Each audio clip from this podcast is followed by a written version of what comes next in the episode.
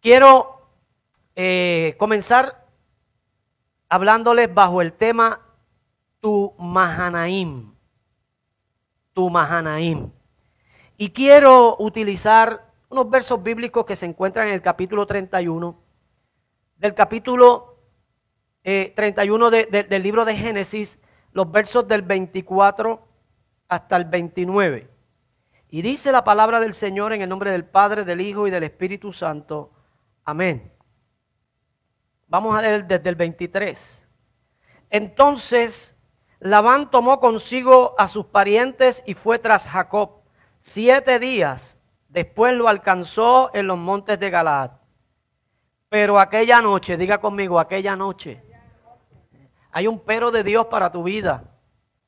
Y yo dije que los peros de los hombres son diferentes a los peros de Dios. Los peros de los hombres son bien diferentes a los peros de Dios. Los peros de los hombres en la mayor parte de los casos son para poner excusas.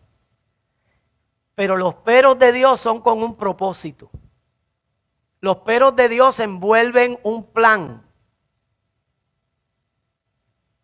Pero aquella noche vino Dios en sueños a Labán. ¿Cuántos saben que Dios sigue hablando a través de sueños? Y le dijo, cuídate de no hablarle a Jacob descomedidamente. Alcanzó pues Labán a Jacob que había fiado, fijado su tienda en el, en el monte y acampó Labán con sus parientes en los montes de Galaad. Entonces dijo Labán a Jacob, ¿qué has hecho? ¿Por qué me has engañado y te has llevado a mis hijas como prisioneras de guerra? ¿Por qué te escondiste para huir y me engañaste y no me lo hiciste saber para que yo te despidiera con alegría y con cantares, con tamborines y con arpas? Pues ni aún me dejaste besar a mis hijos y a mis hijas. Esta vez has obrado locamente Poder hay en mi mano para haceros daño, pero el Dios de tu Padre. El enemigo puede tener poder para hacerte daño. El mundo puede tener poder para hacerte daño. Pablo dice que no ignoramos las maquinaciones de Satanás. Hay alguien que puede hacerte daño. Pero esos peros de la Biblia son tan importantes.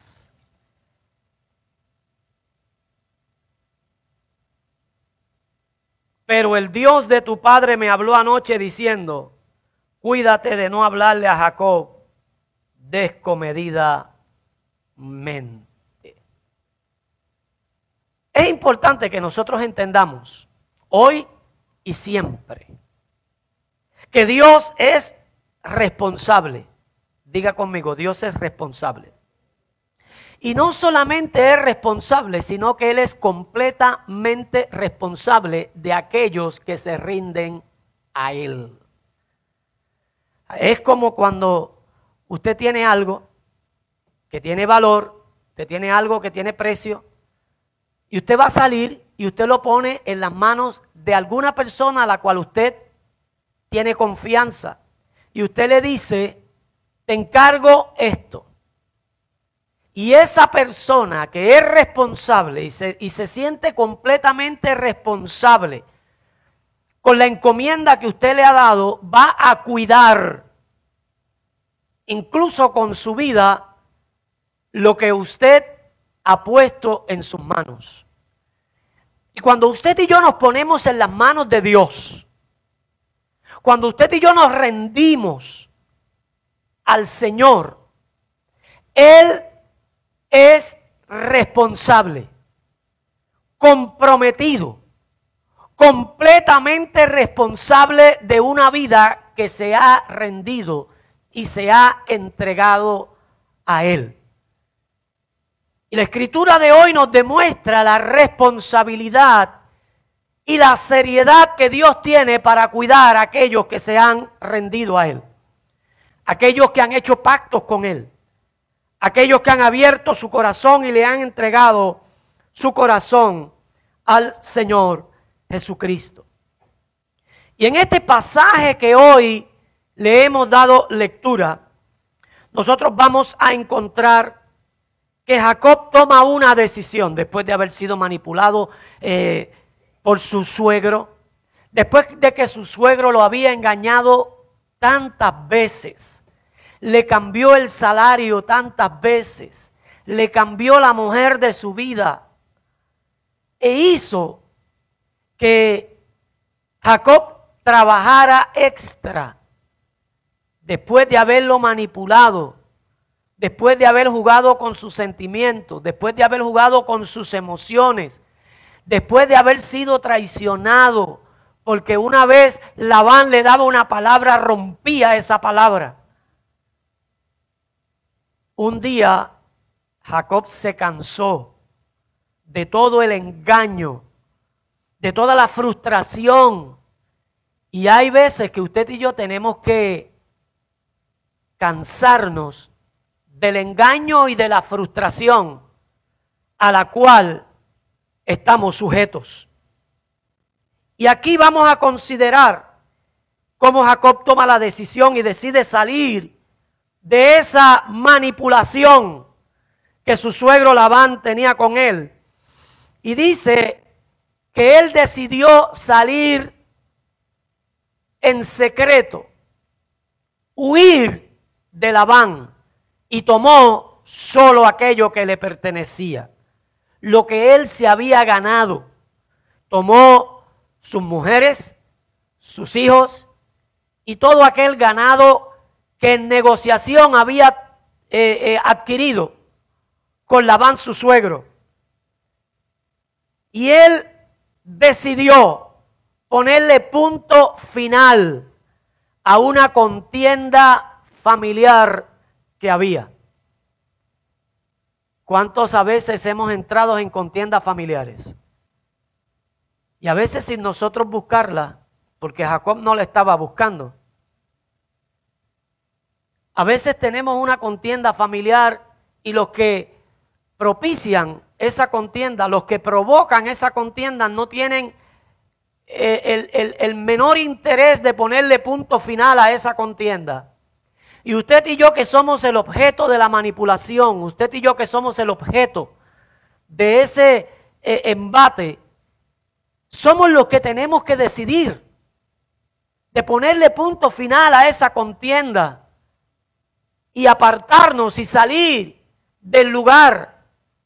Yo decía la semana pasada que muchas veces cuando nosotros tomamos la decisión de nosotros rendirnos al Señor, aun cuando la rendición en el mundo tenga una connotación de debilidad, de poca fuerza, de no poder defenderse, en el Señor tiene otra connotación y tiene una connotación de fortaleza. Y tiene una connotación de que usted y yo podamos seguir hacia adelante. Jacob había decidido romper con ese ciclo vicioso que su suegro tenía con él y decidió salir de aquel escenario y decidió no relacionarse más con él porque aquella relación era una relación tóxica.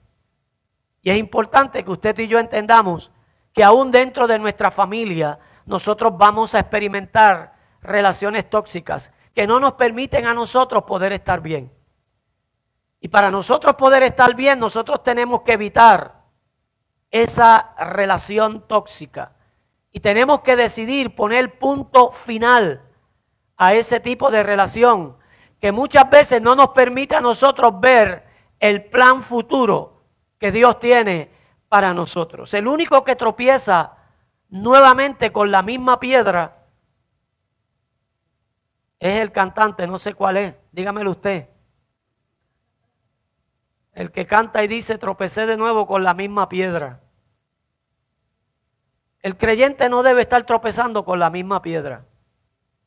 Perdonar, romper con relaciones que son tóxicas,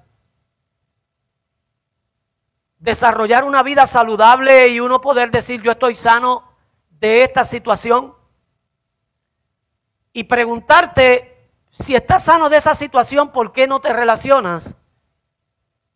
Y tenemos que responder es que muchas veces cuando nosotros volvemos a retomar esa relación que nos enfermó, vuelve a proporcionarnos a nosotros una recaída. Y para poder mantenernos sanos, cuando nos sanamos de una mala relación, tenemos que tomar la decisión de mantenernos como a la distancia. Y esta era la situación que nos presenta aquí el escritor de este libro de Génesis. En esta historia que nosotros podemos ver y podemos encontrar. Y después de haber puesto fin a esa impropia guerra familiar, que una guerra familiar obviamente lo único que produce es infelicidad, que no eleva el pensamiento tampoco a cosa buena, tampoco endulza el temperamento, ni ennoblece el espíritu. Después de él haber decidido romper con este tipo de relación, dice la palabra del Señor que hubo un cambio significativo en su vida.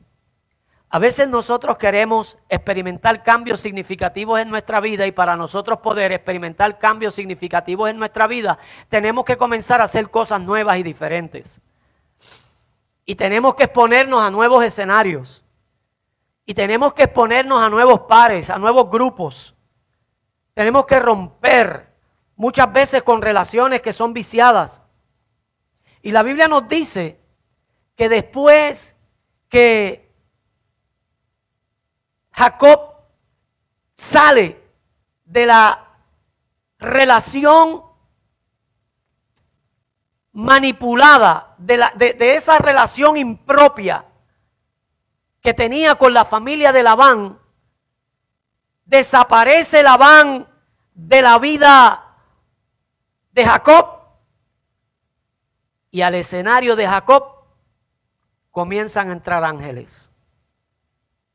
Y esto es importante que usted lo entienda, porque muchas veces nosotros impedimos ver a Dios obrando en nuestra vida porque somos demasiado blanditos, nuestro corazón es demasiado humano queremos mantenernos ahí esperando cosas que no van a hacerse una realidad. Y nos mantenemos ahí soportando. Y alguien nos dice, tienes que soportar. Alguien nos dice, tienes que esperar. Pero muchas veces tenemos que tomar una decisión para nosotros poder ver que Dios está obrando.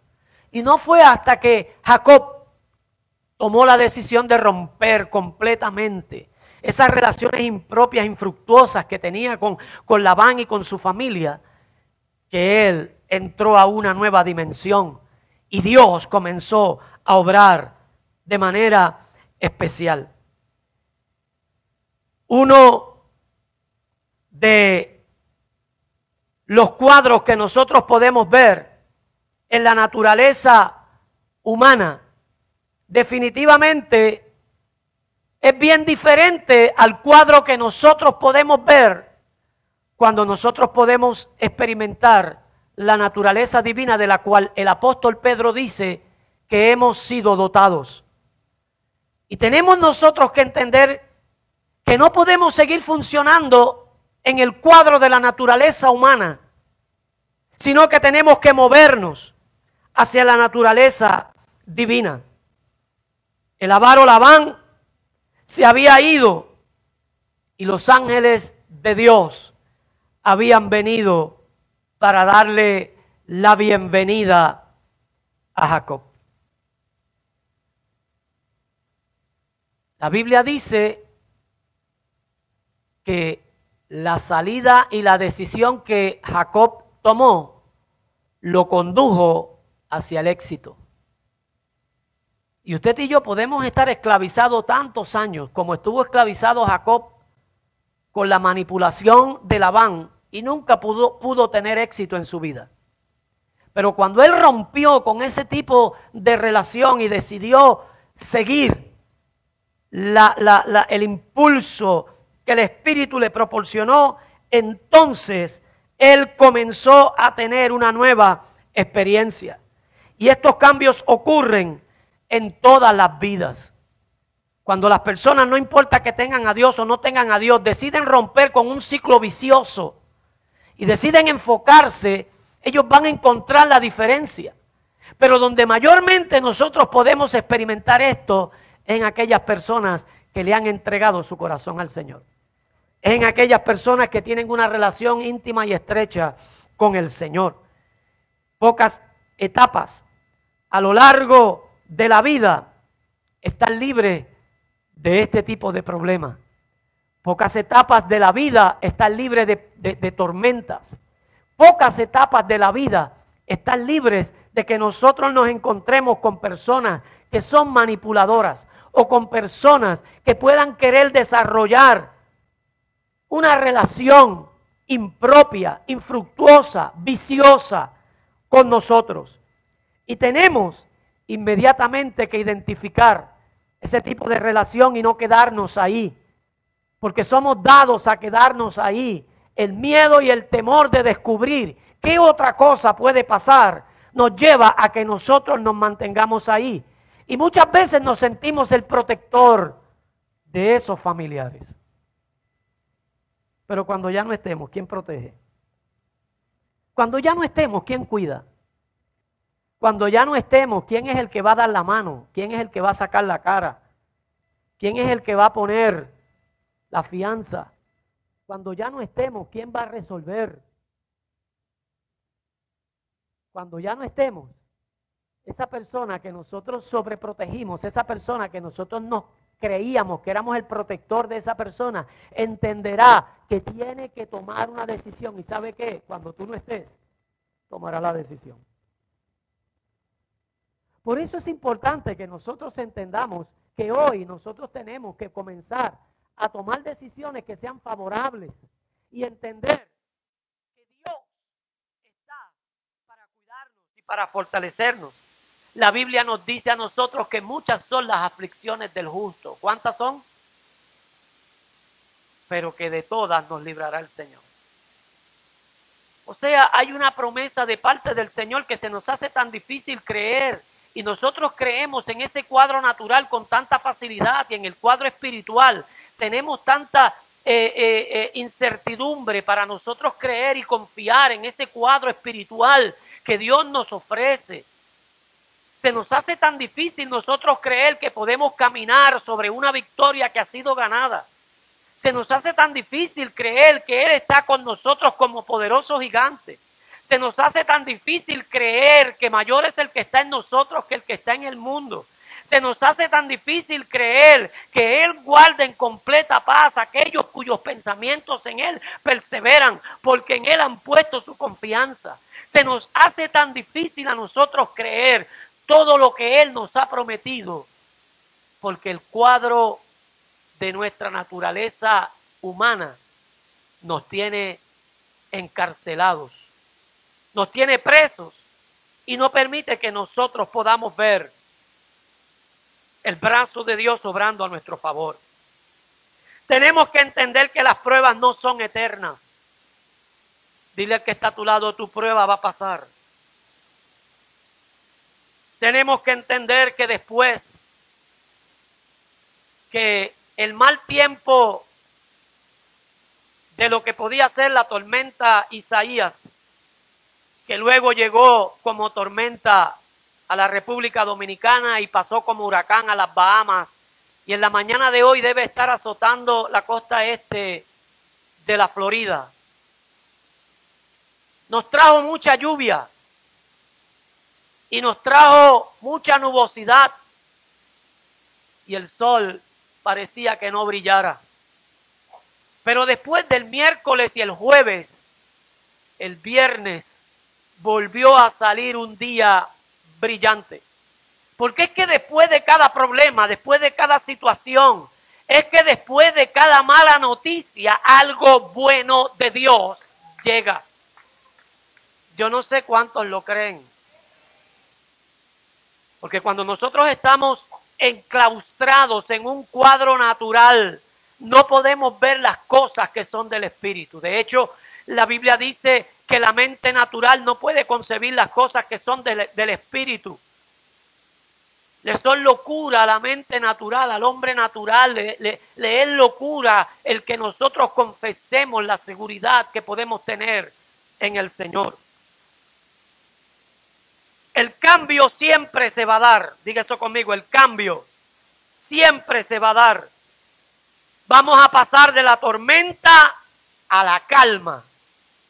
Vamos a pasar del huracán a una brisa suave y fresca. Vamos a pasar de la noche al día, del lamento a la alegría pero el cambio siempre se va a dar. Siempre vamos a experimentar un cambio favorable cuando confiamos en el Señor. Navegamos a lo largo de las costas de la paz y de pronto encallamos sin darnos cuenta en los bancos de arena que nos pueden producir miedo y temor pero no nos vamos a quedar encallados en esos barcos, en esos bancos de arena.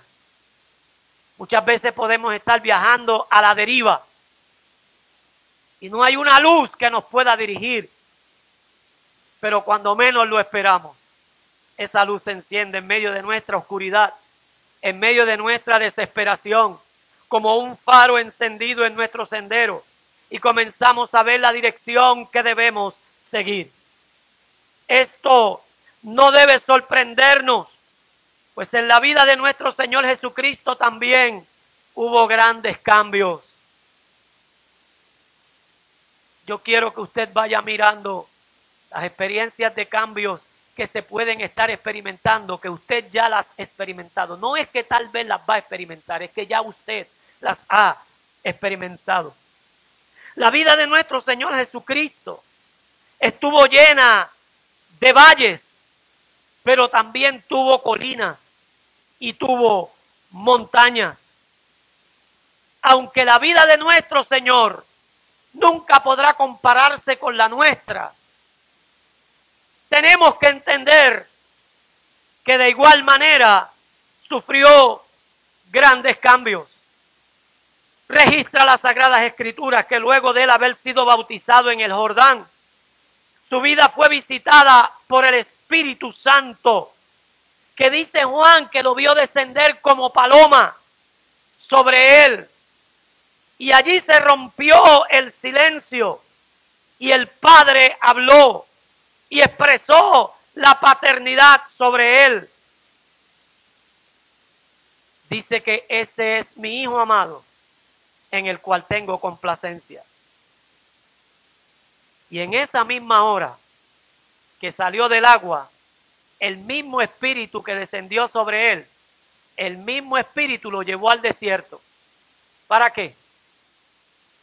Para ser tentado por el diablo. ¿Qué cambio? ¿Qué cambio? Yo no sé si hemos analizado muchas veces lo que la escritura nos quiere mostrar y nos quiere enseñar.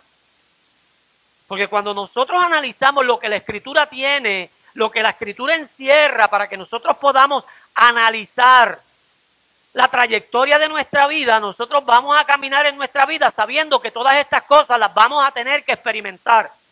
Pero fiel es Dios. Diga esto conmigo, pero fiel es Dios. Que no nos va a dejar ser tentado más de lo que nosotros podamos soportar en una tentación y que juntamente con la tentación nos va a dar la salida. Que el Dios al cual tú y yo lo servimos no pondrá carga sobre ti sobre mí que no podamos llevar. Y cuando nosotros miramos que el mismo Espíritu Santo que desciende sobre él para testificar que él es el Hijo de Dios en el Jordán, es el mismo Espíritu Santo que lo lleva al desierto para ser tentado por él. Aquella hora en la cual Jesús estuvo en el Jordán, fue una hora de tranquilidad, fue una hora de bendición, fue una hora de bonanza, fue una experiencia maravillosa, fue una experiencia celestial, fue una experiencia divina, fue una experiencia que todos nosotros desearíamos vivir y desearíamos tener. De hecho, cuando Jesús se revela a Pedro, a Juan y a Jacobo en el monte de la transfiguración, esa misma experiencia de tranquilidad, de paz, de sosiego, de seguridad, la tuvieron Pedro, Juan y Jacobo cuando allí se aparecieron Moisés y Elías. Y Pedro le dice, hagamos tres enramadas. No descendamos de este monte, no salgamos de esta experiencia. Era lo que Pedro quería decir. Esto es tan divino, esto es tan maravilloso, que no vale la pena que nosotros salgamos de aquí para meternos en el, en el suburbio del mundo, de las malas experiencias, del dolor, y del sufrimiento del cual venimos. Aquellas horas fueron horas extraordinarias. Fue un momento divino. Sin embargo, cuando Él sale, ese mismo espíritu que provocó esa atmósfera tan celestial, ese mismo espíritu que provocó esa atmósfera de tanta seguridad, fue el mismo espíritu que lo lleva al desierto. Leemos que fue llevado al desierto para ser tentado por Satanás. O sea que de una experiencia con el Espíritu de Dios es llevado a un terrible conflicto con el diablo, a un terrible conflicto con Satanás. Cuando nosotros leemos esto, usted y yo entonces tenemos que estar preparados para nosotros experimentar cualquier situación que, que, nos sobrecoja. Y tenemos que entender que ya hemos sido avisados. ¿Cuántos saben que eh, fuimos avisados antes de que la pandemia sucediera? Antes de que la pandemia llegara, fuimos avisados. La Biblia dice que nosotros vamos a empezar a enfrentar pestes, plagas. Fuimos avisados, ¿sí o no? Entonces nosotros tenemos que estar preparados para que cuando todas estas cosas sucedan, nosotros no desesperarnos y estar erguidos y estar confiados de que todo esto lo que está apuntando es que nuestra redención se acerca. Entonces, si no estamos preparados para enfrentar una pandemia, ¿cómo nosotros vamos a estar preparados para la redención que se nos acerca? Si nosotros no estamos preparados para lidiar con problemas que son terrenales, ¿cómo nosotros vamos a estar preparados para poder disfrutar aquellas cosas espirituales celestiales que el Señor quiere darnos? Yo quiero poner un ejemplo. Usted tiene un trabajo. Usted cubrió los tres meses de probatoria. Después de esos tres meses de probatoria, a usted le dan la permanencia, que nadie tiene permanencia en ningún trabajo usted tiene que mantener esa permanencia. Porque si usted no mantiene esa permanencia, al, al, tercer warning que le den, usted es candidato para estar en la calle. O si usted trabaja con el gobierno y usted tiene un, una posición de confianza, en cualquier momento pueden prescindir de su servicio. O en alguna empresa privada, usted trabaja en esa empresa privada y usted es un empleado de confianza, en el momento en que usted falle la confianza, usted puede, eh, el, el, patrono puede prescindir de sus servicios. Permanente no hay nadie en ningún trabajo. Pero usted tiene que cuidar esa permanencia. Y asimismo nosotros tenemos que entender que Dios nos ha dado a nosotros la seguridad de la vida eterna. Pero usted y yo tenemos ahora que cumplir con los mandatos, con la ordenanza que Dios nos ha dado. Porque si usted vive una vida descuidada, y usted eh, eh, eh, falla a la confianza que se le ha dado, usted puede ser un candidato de despido. Nosotros no podemos seguir caminando enajenados de una realidad, viviendo esta vida cristiana como si, como si nada nos las pudiera arrebatar. Hay mucha teología. Hay muchas formas y maneras de predicar el Evangelio. Y hay una línea de pensamiento donde te enseña que una vez que eres salvo, siempre seguirás siendo salvo. Que la salvación no se pierde. Dios nos da a nosotros la seguridad y nos da a nosotros la capacidad para que nosotros mantengamos esa relación con Él. Para que nosotros podamos ser fieles al llamado que Él nos ha hecho. Y no podemos vivir vidas descuidadas. Vendrán cambios en nuestra vida. Y los cambios que lleguen a nuestra vida, nosotros vamos a manejarlos conforme a la relación que nosotros podamos tener con Dios. Jacob mantuvo una buena relación con Dios, con el Dios de su padre. Mantuvo una buena relación. De hecho, cuando él se refiere a Dios, él dice al Dios de mi abuelo Abraham y de mi padre Isaac. Y qué maravilloso es cuando nosotros podemos entender que, que hay una, una, venimos, venimos de una genealogía que ha temido a Dios y que nos ha enseñado de manera correcta. Y que nosotros podemos vivir esa vida llena de experiencia en el Señor. Jesús fue sacado de un ambiente espiritual notable para entrar a un conflicto con el enemigo. Pero cuando esa batalla fue librada y la triple tentación fue vencida, leemos que el diablo le dejó. ¿Y qué vinieron? Ángeles. Y vinieron ángeles a servir. A Jacob desapareció la van de su vida. ¿Y qué llegaron? Ángeles a Jesús en el desierto. Desapareció el enemigo de su vida y ¿qué vinieron? Ángeles. Y yo estoy tan completamente seguro que Dios tiene una encomienda. Él tiene una reserva. Que después que pase cualquier situación en nuestra vida y nosotros salgamos victoriosos, salgamos airosos de cada situación, vienen ángeles de parte de Dios a servirnos. En solo 40 días, una temporada en el entorno de nuestro Señor había cambiado de celestial a diabólico y luego de satánico angelical. En solo 40 días yo no sé cuántos hemos experimentado todo lo que estamos hablando. Pero yo creo que todos hemos tenido esta experiencia. Fíjese el cambio mayor que experimentó nuestro Señor Jesucristo. De un trono alto, de un trono sublime, de habitar el cielo. ¿Bajó a dónde? A que lo pusieran en un pesebre. Nació en un establo, de caminar sobre las aguas, terminó siendo colgado en un madero y del sepulcro volvió al trono. Qué cambios significativos en la vida de nuestro Señor Jesucristo. Que usted y yo tenemos que analizarlos. Porque a veces nosotros inmediatamente nos convertimos en víctimas, nos, conceptuamos como, como personas que, somos eh, dignos de lástima.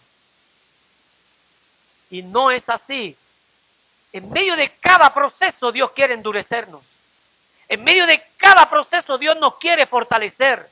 En medio de cada proceso Dios quiere que tú y yo entendamos que somos más fuertes de lo que creemos. Ya no lo vemos siendo engañado ni manipulado en Mesopotamia, sino que ahora Jacob está siendo honrado por los ángeles y a Cristo. Ya no lo vemos en el pesebre, tampoco lo vemos en la cruz, tampoco en el sepulcro. Ahora lo vemos honrado por los ángeles Jacob estaba ahora entrando de ser una persona o ya no estaba tratando de ser más astuto que su oponente suegro, sino que estaba contemplando espíritus celestiales. Estaba rodeado de ángeles y él lo sabía. Es importante que tú sepas quién te rodea. Es importante que tú sepas el ambiente en que tú estás. Es importante que tú sepas la atmósfera a la cual te está favoreciendo. No permitas que nada te desvíe la atención de aquel que está sentado en el trono. Jacob veía espíritus que en su naturaleza humana son invisibles, que el ojo humano no puede ver. Pero él comenzó a verlo, se convirtió en un vidente. Dios quiere que tú seas un vidente, que la fe te lleve a ver cosas que los ojos naturales no te permiten ver. Fue capaz de ver por el ojo interno y comenzar a contemplar los ejércitos brillantes que Dios había enviado para fortalecerlo y para cuidarlo. El cuadro natural nos permite ver el enemigo. El cuadro natural nos permite ver el peligro que estamos corriendo con el siervo de Eliseo. Ah, Señor mío, los montes están llenos de gente, del enemigo gente de a caballo, gente de espada. Eliseo dice, Jehová abre los ojos a este ciego para que vea. Vete, sal y vuelve y mira. Cuando él regresó dijo, oh Señor, mayores son los que están con nosotros que los que están con el enemigo. Y de ahí es que viene esa expresión. Por tanto, usted y yo tenemos que comenzar a ver y tenemos que comenzar a, a disfrutar del privilegio de poder conocer a nuestro amigo y poder discernir también el campamento de Dios. Tenemos que ver los que están a nuestro favor, pero la mayoría de las veces estamos muy inclinados a reconocer nuestras dificultades y a olvidar la ayuda que tenemos. Este cuadro de nuestra naturaleza humana nos hace que nosotros veamos la fuerza que el enemigo puede tener, las debilidades que nosotros tenemos y las dificultades que vamos a enfrentar. Pero el cuadro espiritual nos enseña que hay alguien que está parado como poderoso gigante en medio nuestro, que nos hace ver la ayuda que tenemos, que nos hace ver todo aquello que nosotros podemos disfrutar, que hace que podamos mirar nuestros aliados y entender que están todos a nuestro favor, alrededor nuestro. Que muchas veces, cuando estamos atravesando situaciones difíciles, pensamos y creemos que estamos solos. Tenemos que salir del cuadro natural. Tenemos que entrar al cuadro espiritual. El cuadro natural nos hace sentir que estamos solos, no, no, no, no, no nos permite ver que mayor es el que está con nosotros que el que está con el enemigo. Tenemos que seguir fortaleciéndonos en el Señor y tomar la responsabilidad que se supone que nosotros tomemos. El ataque de Satanás es reconocido más fácil que el socorro que viene de nuestro Señor identificamos mal, más, más, más fácil las maquinaciones, el, el, ataque del enemigo, la necesidad y la dificultad. Vemos más al enemigo que a Dios mismo.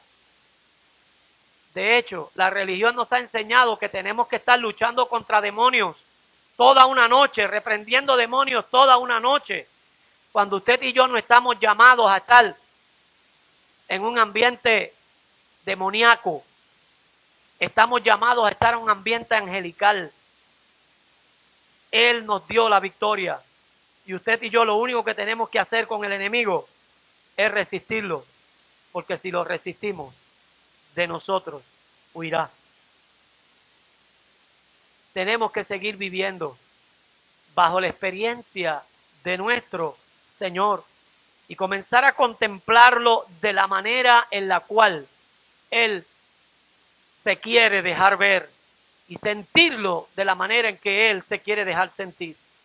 El próximo reto de Labán era encontrarse con su hermano. ¿Y sabes qué? De la misma forma que Dios se le presentó en sueños a Labán y le dijo, ten cuidado como tú le vas a hablar a mi siervo Jacob.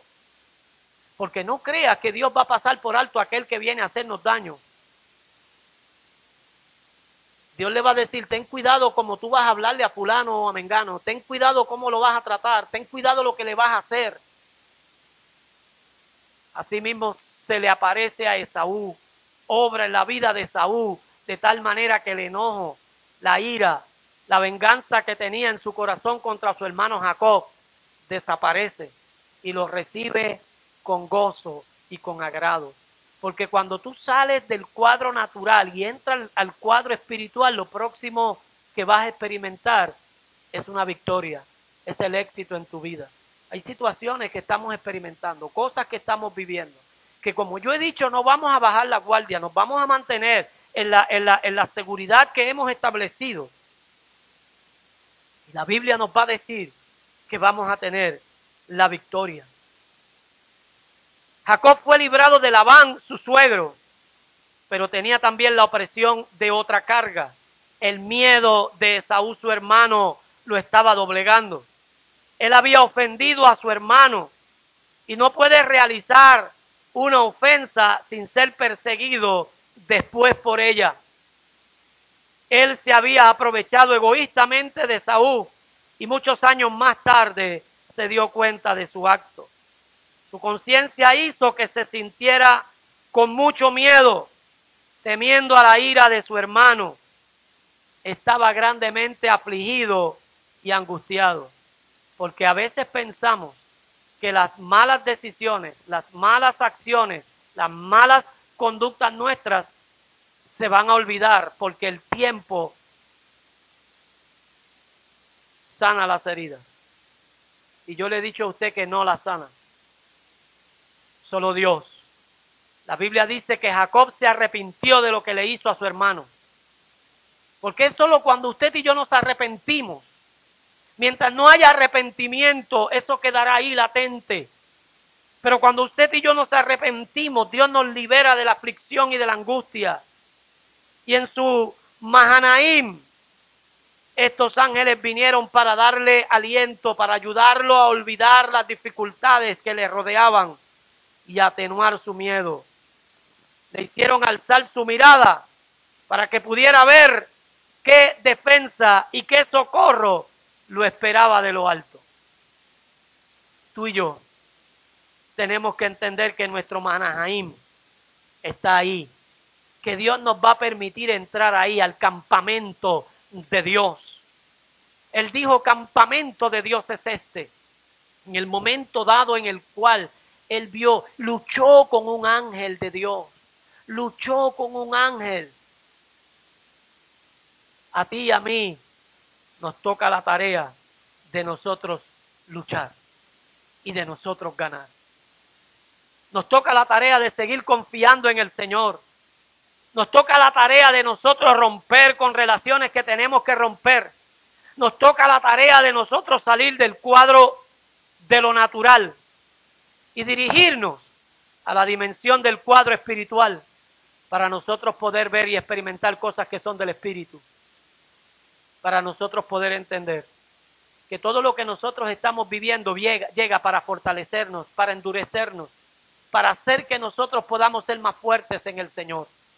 Y tú y yo tenemos que entender que todos estos cambios que llegan a nuestra vida no llegan para destruirnos, son cambios favorables. Son cambios que vamos a experimentar para nosotros poder fortalecernos en el Señor. Tomando todas las medidas necesarias, tomando todas las precauciones necesarias, siendo expertos en la logística, guiados por el Espíritu Santo de Dios, nosotros vamos a alcanzar la victoria y el éxito que Dios ha determinado que tú y yo experimentemos para la gloria y para la honra del Señor. Que de hoy en adelante nosotros no miremos las dificultades, que no las ignoremos, pero que no las miremos. Que ante toda dificultad que nosotros podamos experimentar, nosotros veamos la ayuda que viene de Dios. Yo estoy seguro que como Dios multiplica todas las cosas por cada dificultad, por ponerle un número, hay siete ayudas más. Que nosotros podamos tener nuestros ojos abiertos para nosotros poder ver la ayuda que viene de Dios. Mardoqueo le dijo a Esther, si tú no tomas acción en lo que tú se supone que tomes acción, la ayuda vendrá. No importa que tú no pongas o no te pongas en el lugar donde tienes que poner. Tú y yo tenemos que entender que la ayuda viene, que Dios nos va a cuidar, que Dios nos va a fortalecer, que nosotros haremos nuestra parte y haciendo nuestra parte agradaremos al Señor.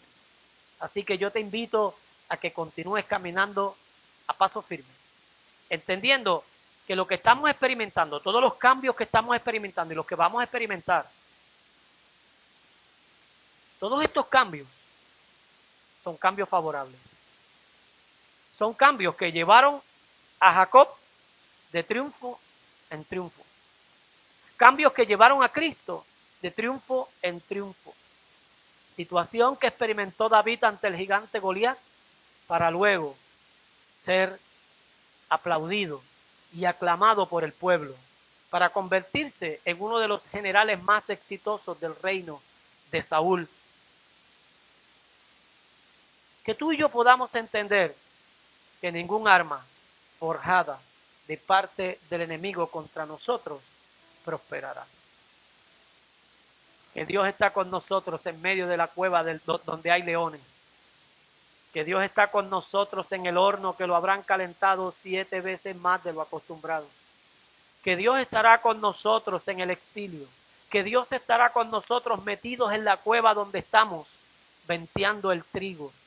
Que Dios estará con nosotros siempre, en cualquier circunstancia y en cualquier situación, porque mayor es el que está en nosotros que el que está en el mundo. Ponte de pie en esta hora.